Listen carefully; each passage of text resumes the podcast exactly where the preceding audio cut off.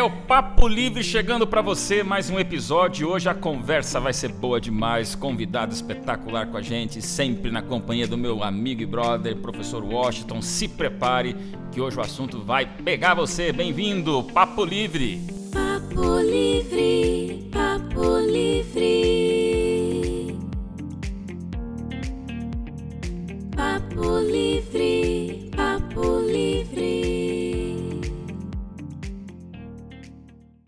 Oi, oi, gente! Sempre é bom estar com vocês aqui, professor Washington. A gente fala professor por pura hierarquia né, e formalidade, mas é o nosso Washington já de quantos episódios? Já deu mais de 15, né, Washington? Agora 14, 15 episódios. Nós estamos aqui sempre fazendo. Daqui um dia estamos comemorando o vigésimo. Vigésimo, olha, um tempo atrás fizemos aquele lá especial dos 10 dos Dez 10 anos, episódios. dez anos, Dez os dez né? anos. E agora estamos indo. E hoje, cara, hoje, eu falo cara porque já entendeu a formalidade da conversa de hoje, né? Nós estamos aí com um convidado extraordinário para falar um assunto que, gente, falamos tanto em papo livre, em liberdade religiosa. A gente sabe que a liberdade religiosa envolve igreja, mas até agora a gente não teve um papo específico sobre a comunidade congregacional, sobre É igreja. Então agora a gente sempre fala além das quatro paredes, né? Hoje nós vamos falar para dentro das quatro paredes, porque a gente vai abrir o coração e talvez colocar aqui a mão na consciência com muitos desafios, realidades, oportunidades, surpresas e sempre abrindo o verbo para a gente crescer junto. Quem é o nosso convidado de hoje, Washington? Olhando ali na tela essa figura do coração, né? Aí é forte, hein? Direto de São José dos Campos, Pastor Charles. Para aqueles que não conhecem, eu acredito que a maioria dos que vão ouvir conhece. Ele tem uma função hoje muito relevante para a Igreja Adventista do Sétimo Dia. A Igreja Adventista ela, ela está dividida em, em regiões, né? E as suas sedes administrativas. E o Pastor Charles é um dos líderes neste espaço. Além da liberdade religiosa, que é uma pasta que ele cuida, ele também tem lá a secretaria, ele é o responsável pelas secretarias das igrejas e também a comunicação. Então, meu amigo, é um privilégio. Eu falei, olha, três pastas, o povo tá pensando, cara, tem 120 anos. e aí você olha na tela aqui, é um jovem ainda, com muita vida pela frente, mas servindo a Deus e a igreja nos melhores anos da vida. Seja muito bem-vindo aqui, meu amigo, ao Papo Livre. Muito obrigado, professor Washington. Muito obrigado, pastor Odailson. São dois ícones que a gente tem aí, né, da liberdade religiosa, da comunicação também. O professor Washington ligado à área da educação. Pastor Odailson, nosso líder aqui, tanto para a área de comunicação quanto para a área de liberdade religiosa. Prazerzaço estar com vocês e com todos os nossos ouvintes, que tem gente da APV aqui do nosso Olha território, da. Associação Paulista do Vale, que acompanha, viu, o podcast, o Papo Livre aqui. Eu sei que eles já me mandam um feedback, a gente está sempre compartilhando com eles aqui nos nossos grupos, tanto de liberdade religiosa, comunicação, e a galera tá super curtindo. Privilégio que eu tô tendo hoje de participar com vocês aqui, viu? Bom demais. Charles, a gente vai chamar Charles aqui, que a gente vai tirar o professor, o pastor, que aqui a gente é amigo e a gente vai abrir o coração. Realmente o convite para você foi bem específico por essa outra função que você tem, que é, eu sei que é uma função de tremenda responsabilidade, que é a secretaria. Então, queria que você desse pra gente um pouquinho desse cenário. Quantas igrejas você responde aí junto à administração da APV? Quando a gente fala APV, região, que região é essa do estado de São Paulo? O povo entender um pouquinho. Quantos membros para você? Daí a gente começar a apertar um pouquinho na questão das quatro paredes para dentro. Então, contigo realmente a gente vai fazer aqui uma avaliação da li- liberdade religiosa dentro de uma igreja. Mas para entenderem por que quem vai falar isso com você, conta um pouquinho do cenário que você responde aí. Legal, Oda. Vamos abrir o mapa da PV aqui então, tá, gente? A gente está situado aqui na região do Vale do Paraíba. Visualiza comigo aí, você que está ouvindo, né? Você chegou aqui na rodovia Presidente Dutra, que liga São Paulo a Rio de Janeiro, tá? Quando você pega a rodovia Presidente Dutra, você vai caminhando ali em direção ao Rio de Janeiro, você passa por Guarulhos, ali começa o território da Associação Paulista do Vale. Ele vai, durante toda a rodovia Presidente Dutra, ele faz divisa com o Rio de Janeiro no nosso último distrito pastoral, que é o distrito de Bananal. Só que enquanto você está caminhando na rodovia Presidente Dutra, você passou pela Fernão Dias, que liga ali a região Bragantina, que é nossa também, da Associação Paulista do Vale. Você passa pela Ayrton Senna, para paralela Dutra, que liga ali a região do Alto Tietê, Mogi das Cruzes, Ferraz e Itaquá, e você passa pela Tamoios, né? Quem que não quer descer pela Tamoios e chegar no litoral norte? O litoral norte também é da PV. Nós temos ali Ubatuba, Caraguatatuba e São Sebastião. E nós temos a bonita região serrana também de Campos do Jordão, né? Quem que não ouviu falar de Campos do Jordão aí? Enfim, quando você dá um zoom nesse grande mapa aí, né, da Associação Paulista do Vale, que vai terminar lá na divisa que eu mencionei, que é Bananal, que é a região do Vale Histórico, você tem aqui 60 municípios, onde nós temos 271 congregações distribuídas em 46 distritos pastorais e somos uma grande família de 32.328 pessoas adventistas. Tá bom? Mexe É lógico com o cara é falar secretário, hein? Você tá ouvindo esse podcast, pode ser que tenha para mais aí, tá bom? Amigo, o amigo é um Waze, né? Você viu que ele é um Waze misturado aí com, com uma caixa eletrônica, entendeu? Ô, ô, ô, ô, Charles, sabe o que, que eu É. gosto de secretária? É que aí as perguntas vêm a tira-colo e o cara tem que falar o número, mas já foi atualizado há cinco minutos, então ele já joga. Existe aí um pouquinho pra mais, um pouquinho pra menos, né? Tem, tem uma margem. Tem uma... Se até as pesquisas que fazem aí tem a sua margem de erro, a secretaria também tem uma margenzinha, mas é bem pequena, viu, gente? O número é quase literal, tá? É quase Charles, literal. vo- você não tá por acaso na secretaria, mas vamos usar como número arredondado aí as mais de 200 congregações que vocês têm é, nos mais de 60 municípios da região do Vale do Paraíba. Do Paraíba, né? Você agora me diz uma coisa, é, é, Charles. A liberdade religiosa dentro de uma igreja, tá? Enfrenta alguns desafios. Como é que você vê o cenário? Porque sempre a gente fala das portas para fora. E agora eu quero falar das portas para dentro. E não só da igreja adventista. Você vai representar aí as congregações religiosas que vivem dentro das quatro paredes. É relevante? O que, que a gente precisa melhorar? Como é que você vê o cenário da liberdade religiosa congregacional? Bom, Oda, a gente tem ouvido aí os podcasts né, do Papo Livre, quanto conteúdo positivo aí para as nossas comunidades, muitos dos nossos amigos, irmãos, gente de dentro, gente de fora tem acompanhado aí o que vocês têm partilhado e tem sido um projeto, acho que de ampliação de consciência, né, sobre esse assunto que é o assunto da liberdade religiosa, que muitas pessoas às vezes não se interessam por não conhecer a profundidade como que ele toca várias áreas da sociedade, não apenas aqueles que estão ligados a instituições religiosas, mas ele vai tocando várias esferas da sociedade. Hoje eu vejo pelo menos três desafios, tá? Começando aqui de uma comunidade local, porque no passado a gente pensava liberdade religiosa, a gente imaginava que isso daqui era algo restrito à associação. Agora eu estou usando uma linguagem bem igreja adventista aqui, tá? A gente pensava que isso daqui era ligado ao escritório da igreja. Não, é eles que têm que cuidar disso daqui, é o departamento jurídico da associação, porque é um assunto legal, isso daqui envolve direitos, deveres, blá blá blá. Hoje, graças ao bom Deus, a gente já tem ampliado a nossa consciência e tem trazido o assunto da liberdade religiosa para uma camada mais local, né? Ainda que hajam desafios, e eu vou partilhar aqui pelo menos três que me vieram à mente aqui agora, tá? Mas a gente já avançou, a gente já deu um salto no sentido de tirar esse, essa responsabilidade unicamente da instituição e compartilhá-la com a membresia local para a geração de uma consciência mais ampla sobre o assunto da liberdade religiosa. Então, primeiro desafio para mim, primeiro desafio. Para mim numa comunidade local é entender é, é, eu coloquei aqui três paradigmas desafiadores. Primeiro é do adventista para todos, é entender que a liberdade religiosa ela não é só para os guardadores do sábado, ela não é só para os adventistas do sétimo dia. E esse é um projeto de conscientização que começa na comunidade local. Por quê? Porque aí vem o segundo desafio, né, de uma comunidade local é entender que a liberdade religiosa tem que sair da parte de documento e ir para a parte de ação. Porque quando a gente pensa na igreja local, primeiro o assunto, quando você fala, ah, o departamento de liberdade religiosa cuida do que na igreja? Pessoal vai pensar, ele faz carta para o pessoal não precisar ir na escola no sábado, né? Exatamente. A primeira coisa que vem na cabeça, ah, eu vou procurar lá alguém da liberdade religiosa para poder fazer uma cartinha para mim, um documento para eu não precisar assistir aula sexta-feira à noite, né? Então, a gente tem que mudar um pouco essa mentalidade, esse é o desafio, né, de sair apenas de um paradigma de documentos que me dão liberdade para eu não precisar violar ali um princípio, uma convicção religiosa, para uma consciência de que liberdade religiosa vai para além de um documento. A liberdade religiosa, ela tem que ver com um estilo né, é, é, de vida que é pautado pela compaixão, pela, tore, pela tolerância e, portanto, os outros itens que vocês já têm explorado aqui no podcast de vocês. E para isso nós precisamos de ações práticas, né?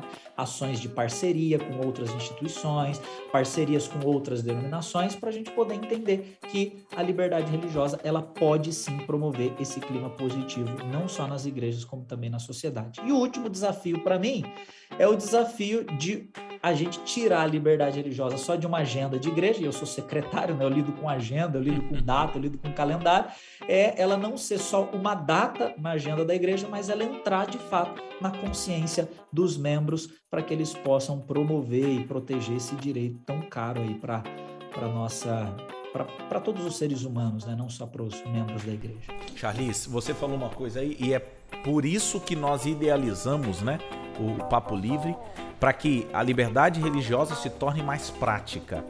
Todos nós, em algum momento, também sentimos isso. Poxa, muita teoria, muita lei, é, sabe, muito documento, muito papel. E não é esse o objetivo. Só existem, só existe as leis, os documentos, os papéis, porque infelizmente a liberdade religiosa foi ferida. E é por isso que nós precisamos mudar o pensamento, a partir do momento em que nós conseguirmos ter uma convivência melhor, eu não preciso de lei. E o Brasil é um país especialista em ter lei.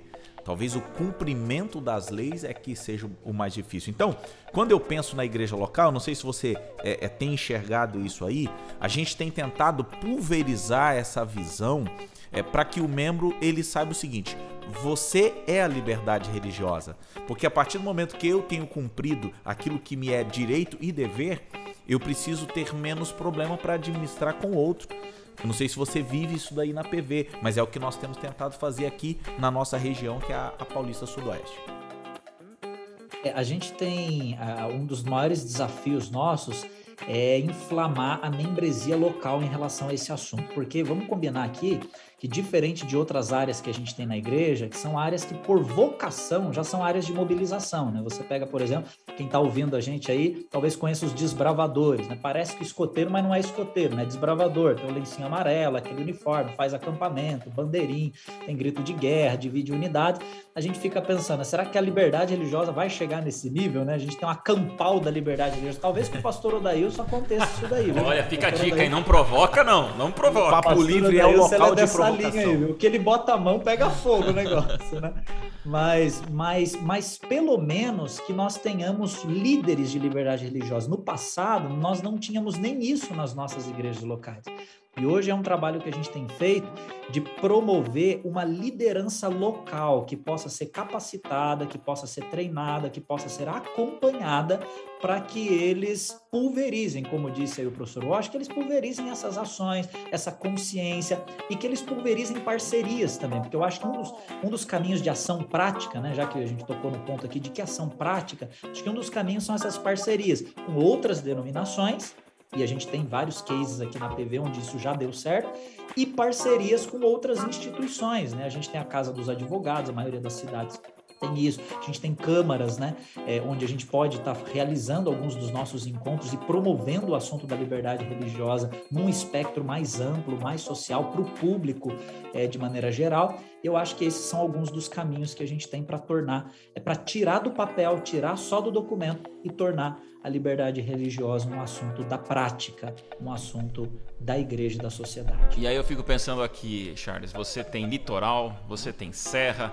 você tem metrópole, você tem quase o Paraná chegando, você lida com uma geografia muito diferenciada. A gente, a gente tem que reconhecer que vocês têm aí uma, uma, uma, uma, uma, diversidade, uma diversidade né? geográfica diversidade. incrível. E isso se reflete também, claro, que na temperatura emocional, na, cultural e, e mental dos, do, dos, dos, dos, com, dos que congregam, dos adoradores. Né? A gente chama membros, mas são dos fiéis que você tem junto aí às congregações qual você vê hoje que é o ou os maiores pontos de dor? Vamos supor, você aqui apresentou uma coisa, você já fez o resumão, você já fez aqui toda uma apresentação estratégica da igreja local que ela tem que valorizar, tem que fazer esse passo, ela precisa valor, é, reconhecer, puxar para si a importância da liberdade religiosa. Mas é claro, né, Charles? Você vai nessas igrejas, chega lá, às vezes é um, é um fiel totalmente preconceituoso e que é líder. Ou um outro que vê, não, liberdade religiosa não é para conversar com o evangélico, muito menos com um ateu e nunca com um budista ou com um candomblé. E, e a pessoa enfrenta isso dentro da comunidade local. Então, o que, que você vê hoje ponto de dor e uma vez esse ponto de dor, que conselho você daria para alguém que quer ser um embaixador da liberdade religiosa na igreja local e às vezes ele enfrenta esses pontos de dor que você nos apresenta? Eu acho que quando a gente fala de preconceito na comunidade local, infelizmente a gente sabe que existe, né? Existe porque a igreja é composta de seres humanos, pela uhum. simples razão de que enquanto a gente tiver seres humanos na igreja, a gente vai ter que lidar não só com o problema do preconceito, da intolerância, mas com tantos outros vícios da humanidade que a gente tem que aprender a superá-los, né? E uma vez que a gente tem a revelação, né? A gente parte do pressuposto da revelação de Deus, a gente tem caminhos, a gente tem soluções para isso através do poder poder sobrenatural do Espírito Santo. Agora, eu acho que um dos grandes problemas, né, um dos grandes desafios quando a gente fala sobre essa questão do preconceito que acontece na comunidade local é a má compreensão. Eu acho que começa por aí, né? A má compreensão do assunto de liberdade religiosa, que ainda existe. A gente já evoluiu, tá? Mas ainda existe. Eu me lembro quando eu era garoto, juvenil, eu sou nascido e criado aqui na região do Vale do Paraíba, na cidade de Jacareí, onde nós temos inclusive o nosso sistema de comunicação adventista, que é a Rede Novo Tempo. E, e, eu me lembro de uma ocasião em que a nossa igreja adventista ela fez uma parceria num projeto social com uma igreja católica. E eu me recordo de conversa. Eu era juvenil, eu não participei do projeto. Eu apenas vi o projeto sendo apresentado na igreja, alguns irmãos comentando, e eu me recordo de conversas de outros irmãos, às vezes nos corredores da igreja, no pátio da igreja, falando usando o termo ecumenismo né? Dizendo, ah, o ecumenismo, não, mas isso daí, a igreja está se misturando com outras, isso daqui é um perigo, imagina só, isso não pode acontecer, né? Tem toda uma questão profética aí no meio, né? Que os adventistas misturam algumas coisas, mas enfim. o ponto é que naquela ocasião eu ouvi isso, imagina, eu era juvenil e eu me recordo disso daqui até hoje. E, e, hoje, trabalhando né, na área da liberdade religiosa, eu ainda ouço, às vezes, os resíduos desse discurso porque a gente precisa, em primeiro lugar, colocar as coisas no seu devido lugar. Lembrar que liberdade religiosa é uma coisa, ecumenismo é uma outra coisa. Ecumenismo pressupõe negociação de fé, negociação de doutrina, negociação doutrinária. Né? Agora, liberdade religiosa pressupõe exatamente o oposto, porque liberdade religiosa pressupõe que eu tenho a liberdade de manter a minha convicção. Eu não preciso negociar as minhas convicções, eu não preciso preciso abrir mão das minhas convicções. Então é o oposto, né? E, e, e, a defesa da liberdade religiosa é para que nós, como adventistas do sétimo dia, tenhamos a liberdade de promover a nossa convicção, de manter, né? Tenhamos liberdade de manter a nossa convicção e também de promover a nossa convicção, mas que o outro também tenha. Da mesma maneira que eu tenho esse direito, o outro também tem esse direito e o outro tem o direito de exercer a liberdade. Eu acho que o primeiro passo é a conscientização. Já evoluímos, mas ainda temos um caminho aí para palmilharmos juntos. O segundo passo é identificação. Aí vem o pastor Odailson colocou, é identificar situações de intolerância, situações uhum. concretas na igreja, né? Uma pessoa que talvez venha de uma outra experiência religiosa, aparece, né? Como que a gente lida com isso? A gente rechaça isso, a gente se coloca, né, para ouvir o outro, para entender a experiência do outro, para saber ali o background, a criação do outro, enfim. Até que ponto a gente tem essa sensibilidade, esse tato, né, de se colocar no lugar do outro e, e, e a gente é, crescer com a experiência do outro, né? Eu, eu, se você me permite, só uma nota de rodapé claro, nessa questão, que acho que do tato, né, da, da, da sensibilidade aí, da gente gente dialogar com o diferente, dialogar com o outro. Eu acho que para isso acontecer de maneira mais prática, a gente tem que se lembrar que o Espírito de Deus ele trabalha sobre todas as pessoas e ele trabalha em todas as religiões e ele trabalha fora das religiões. Né? O Espírito Santo de Deus ele não está preso, né? Ele não está escravo, ele não está amarrado de uma confissão de fé. Ele trabalha sobre todos. Então, quando eu chego num lugar é, é, eu, eu não gosto de usar a expressão de que eu vou levar Jesus para uma pessoa. Né? Eu acho que essa é, é a gente querer apequenar demais Jesus Cristo. Eu, eu gosto de falar que eu estou participando daquilo que Jesus está fazendo na vida das pessoas, oh. porque Jesus já está lá. Jesus já está fazendo, Jesus já está construindo uma experiência daquela pessoa com Deus. Então, eu acho que quando a gente tem essa consciência de que eu vou me aproximar do diferente e esse diferente ele já está sob a autoridade do divino, porque Deus já está trabalhando na vida dele, eu também já tenho algo para aprender com ele, mas eu vou participar desse processo de crescimento e de aprendizado, talvez daquilo que ele ainda não tenha tido acesso. Eu acho que aí a gente situa as coisas num lugar mais apropriado. Então, primeiro, conscientização, identificação, e aí vem algumas ações práticas que a gente pode falar um pouquinho. Daqueles momentos que marcam a vida da gente. Cada um que passa aqui, Charles, a gente vai. Alguns, a gente conversa muita coisa, mas alguns acabam dando uma beliscada que a gente vai até pro bloquinho de notas aqui pra gente relembrar coisas marcantes. Ou com uma linguagem mais interna, o seu minuto para sempre já está feito numa frase. A gente não leva quem já está. Eu não tinha pensado nunca nisso. E obrigado por esse esclarecimento extraordinário de igreja local, que às vezes temos que levar Jesus. Levar Jesus aonde se ele já está. E essa, essa é uma arrogância, uma petulância um pouco nossa. Então, sou um pouquinho mais descarado aqui na sua polidez em falar, mas se a gente leva Jesus, é porque a gente tem posse de Jesus. E eu acho que isso é um perigo na igreja local, e agora eu vou usar o nome da igreja a qual eu represento, que é a Igreja Adventista do Sétimo Dia, que nós sentimos, sem dúvida nenhuma, uma coerência bíblica e profética, senão eu não estaria nessa religião. Eu sempre digo, não é que eu sou melhor que os outros, mas é a religião que eu entendo que está de acordo com a Bíblia, então não me torno melhor, mas me torno apenas convicto do que eu creio. Agora, usando essa terminologia de congregação e fiéis na igreja local, o mundo evangélico, o mundo católico, pode ser uma paróquia, pode ser uma mesquita, pode ser um templo, pode ser um grupo. Se nós nos sentimos melhores do que os outros, se nós nos sentimos tendo posse de Deus, Yahweh, Alá ou quem for, isso nos torna arrogantes, petulantes e perigosamente egoístas, né? E vaidosos. Então, aí você, você abriu bem essa, essa cortina para a gente fazer aqui um, um, um ponto de reflexão. A igreja local, nós como fiéis da igreja local, somos a igreja local temos que melhorar e cuidar exatamente com essa percepção de posse do céu. Senão a gente não vai conseguir integrar, agregar e respeitar o diferente, né? Eu acho que essa é uma tensão que a gente vive, né, Odailson? É saber é, até que ponto eu, eu, tenho, eu tenho um aspecto para contribuir com o outro, mas sem violar a liberdade do outro, né? É, eu acho que desenvolver essa maturidade é um desafio que a gente precisa. A gente tem uma mensagem para compartilhar com esse mundo que talvez esse mundo ainda não tenha acessado, mas o mestre ele não pode ser domesticado. A mensagem, a mensagem ela tá nas nossas mãos. Nós temos uma mensagem que é relevante para esse tempo, que é singular, que é peculiar. Se não fosse isso, como o Dailson bem colocou, a gente seria incoerente de estar tá hoje fazendo parte do movimento que a gente faz parte. Mas o levar uma mensagem não significa que o mestre já não esteja lá. O mestre já está lá, está trabalhando e talvez o fato da gente ter a oportunidade de compartilhar essa mensagem seja até o mestre agindo nos bastidores, né? Seja talvez até o próprio mestre que nos levou, como o caso que a gente tem relatado em Atos lá do, do Filipe, que é conduzido até o eunuco, e ele está tendo a experiência dele com Deus, do jeito dele, né? Dentro da fé dele, é, dentro do, daquilo que ele havia aprendido, ele está lá, né? Com texto, lendo, tentando entender. É um camarada que está tá exercendo a liberdade religiosa dele, né? Dentro do, do quadrado do, do, do, do,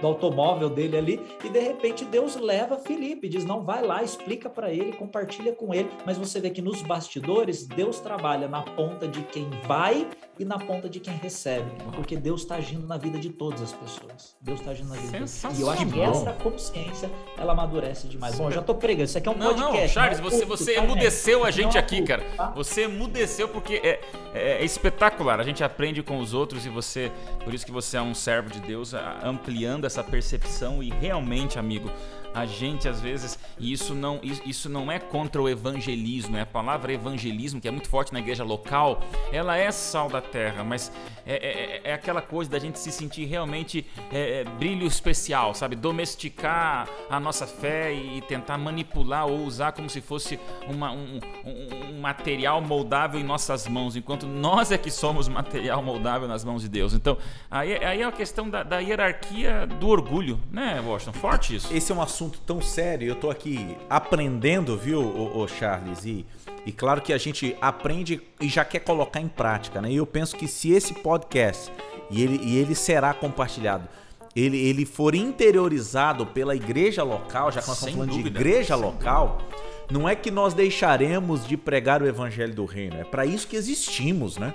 O propósito da, da, da vida da igreja é a pregação do evangelho. Mas nós pararemos de querer obrigar o outro a crer no evangelho. Há uma distinção disso. Às vezes nós, nós estamos querendo pregar ao mesmo tempo que a gente quer abrir a cabeça da pessoa e colocar lá dentro. E como eu sou do mundo da educação, você sabe que os especialistas dizem que ninguém ensina nada pra ninguém, né? o, o primeiro pressuposto para que eu aprenda, eu preciso querer aprender. É por isso que o professor sofre tanto, né? Porque o professor ele vai, ele fala, ele fala, ele monta a aula, ele- e aí o aluno olha e fala assim: não vou ouvir nada disso. Então, a mesma coisa é com o evangelho. É, e essa obra não é nossa, né? Essa obra da pessoa abrir o coração, essa obra da pessoa querer ouvir Apocalipse 3:20, eis que estou à porta e bato. A pessoa é quem abre, a pessoa é que fala eu quero. A nossa parte em algum momento é só vir e trazer, olha, eu creio nisso. E aí você tem todo o direito, e isso é direito, é liberdade religiosa, de crer ou de não crer, de aceitar ou de não aceitar. Só para deixar aqui um pouquinho mais provocativo nesse finalzinho que pode surgir nesse discurso que nós estamos os três aqui totalmente afinados, mas eu queria permitir um, um antagonismo. Não é perigoso, Pastor Charles, a gente comparar esse discurso tão, tão bonito de humildade, de singeleza, de, de, de- de simbolismo, de, de, de, de inferioridade e submissão a Deus com o apequenamento da missão. Podem dizer, poxa, bonito isso, que legal, então, mas e a urgência da missão? E os pés na aceleração da- do acelerador da pregação? E, e a nossa, e o nosso papel remanescente de, de, de revolução, que eu também falo sobre isso, e aí eu queria ouvir de vocês. Isso não tem o perigo de dizerem que a gente está daí ficando mais estacionado na missão, já que temos que entender que não, Deus atua e nós somos mais passivos do que ativos na proclamação? Estou jogando aqui uma, uma, uma- uma discussão, porque é claro que a gente não, não, não vê assim. Mas alguém pode estar pensando que essa aceitação é uma passividade da missão. É, eu, só lembrando quem está ouvindo a gente que esse podcast é o Papo Livre, não é o Na Mira da Verdade. Né? Do tempo aí. Mas é, tamo pode Ser junto. que alguns já tenham, pode ser que nesse momento alguém tenha se confundido. É. Pô, mas é um Papo Livre ou é Na Mira Eu da me Verdade? senti o Tito aqui, você é o Leandro Quadros. Se o manda, vamos Leandro lá. Quadros da Liberdade Religiosa. Quem manda você estar na região que está? É Aí, verdade. ó, só porque a gente tem a Novo Tempo aqui pertinho, né, na PV aqui, a gente tá se sentindo na mira da verdade aqui. Mas, mas eu, eu, eu- por isso que eu coloquei essa provocação que você está fazendo, Daílson, eu coloquei ela em termos de uma tensão mesmo que a gente vive, né? Por que uma tensão? Porque a gente tem que equilibrar esses dois polos, ao mesmo tempo que é urgente, ela tá fora do nosso controle. Uau. Porque assim como a salvação é um ato divino, a santificação, né, o processo da gente se tornar semelhante a Jesus é um ato divino, a missão também é um ato divino. A missão não é um ato da igreja, a missão é um ato de Deus. É Deus, ele usa a igreja como uma agência pregadora do evangelho. Mas a missão não pertence à igreja, a missão pertence a Deus. E uma vez que ela pertence a Deus, ela não só é viável, como ela é inevitável. E aqui eu ponho nota de rodapé, que quem fala isso é um grande líder amigo que a gente tem aqui, que é o pastor Oliveira Júnior, sempre que ele prega sobre missão, sou apaixonado por essa frase. A missão não só é um projeto viável, como ela é inevitável, porque ela não é nossa. Então, a gente participa da missão com esse senso de urgência, primeiro porque Deus ordenou. Segundo, porque a gente está tão encharcado da presença de Deus e a gente é tão participante da natureza de Deus, uma vez que a gente está com Ele, que a missão ela se torna um elemento constituinte da nossa vida. A urgência não está porque todo mundo vai se perder. A urgência ela está no fato de que isso faz parte da minha natureza. Eu vivo a missão agora. A missão faz parte de mim e por isso ela é urgente, entendeu? Porque eu tenho que pregar, eu tenho que proclamar, eu tenho que compartilhar. É, é, como que eu ficaria, né, sem compartilhar aquilo que que está transbordando na minha vida? Como que eu poderia represar isso daqui só em mim? né? Eu preciso transbordar isso daqui. Então eu acho que a gente sempre vai viver nesse equilíbrio. E aí entra um elemento que é o discernimento. O discernimento da gente sentir o contexto no qual a gente está inserido. Você vai encontrar na Bíblia, nas experiências né, compartilhadas ali no texto bíblico, você vai encontrar elementos que mostram a, a vamos dizer, uma abordagem mais aguerrida, né? Você tem ali vários episódios, o Jonas, por exemplo, a gente poderia mencionar que ele foi bastante incisivo, né? ele foi, ele pregou, e ele tinha um prazo para isso, era um planejamento estratégico, você pode ir, vai, vai percorrer a cidade, vai fazer assim, a tenda vai durar tanto, tanto tempo, sua mensagem de arrependimento, você tem que ir mesmo, vai para cima, dois pés... E você tem aquela abordagem que é uma abordagem mais cavalheiresca, uma abordagem mais gentil, uma abordagem mais suave. Você tem esses dois elementos no texto bíblico, né? O, o Washington mencionou aí Apocalipse 3:20, né? Jesus identifica ali uma igreja que precisa de mudança e a Bíblia diz que Jesus bate a porta. Ele não invade, ele bate a porta. Então você percebe que há esses dois elementos, né? Há momentos que a gente precisa acelerar, há momentos que a gente tem que tirar um pouco o pé do freio. Quem vai dar isso pra gente? É o Espírito Santo que dá esse discernimento. Acabou, não tem que comentar mais nada. É Bom esse agradecer. menino, hein? Esse Bom, menino é bom, né? Esse menino é bom, hein, Esse cara? menino é Esse menino é bom, hein? Ele veio aqui, ah, eu...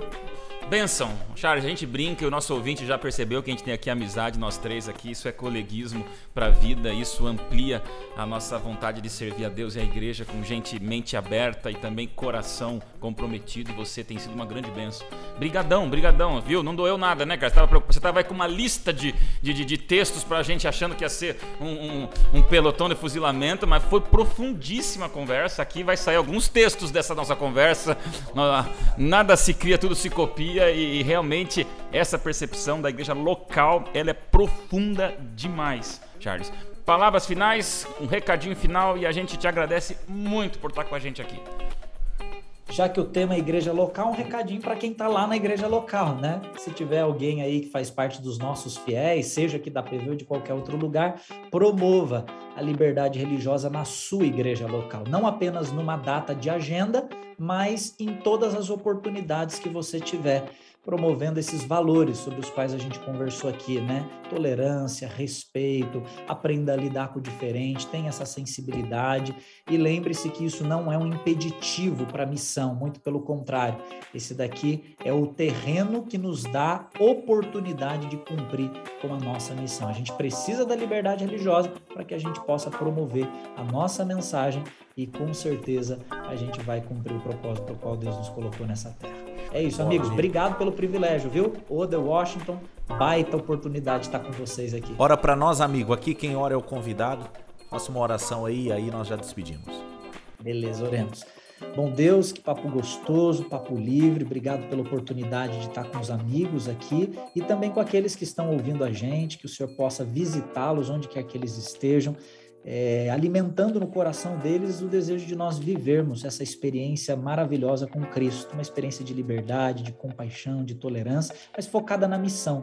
Aquilo que nós recebemos de Ti, nós queremos compartilhar, para que outras pessoas também possam experimentar essa plenitude de vida e essa, e essa esperança maravilhosa de vida eterna. Abençoa os nossos ouvintes, todos aqueles que estão aí nos bastidores também, ajudando para que esse podcast possa chegar em todos os lugares onde ele tem chegado. É o que nós te pedimos em nome de Jesus. Amém. Amém. Ficamos por aqui. Papo livre, bom demais conversa. Obrigado, Pastor Charles, amigo Washington. E a gente se encontra no próximo episódio com mais assuntos bons para a gente celebrar a liberdade religiosa. Valeu, até lá!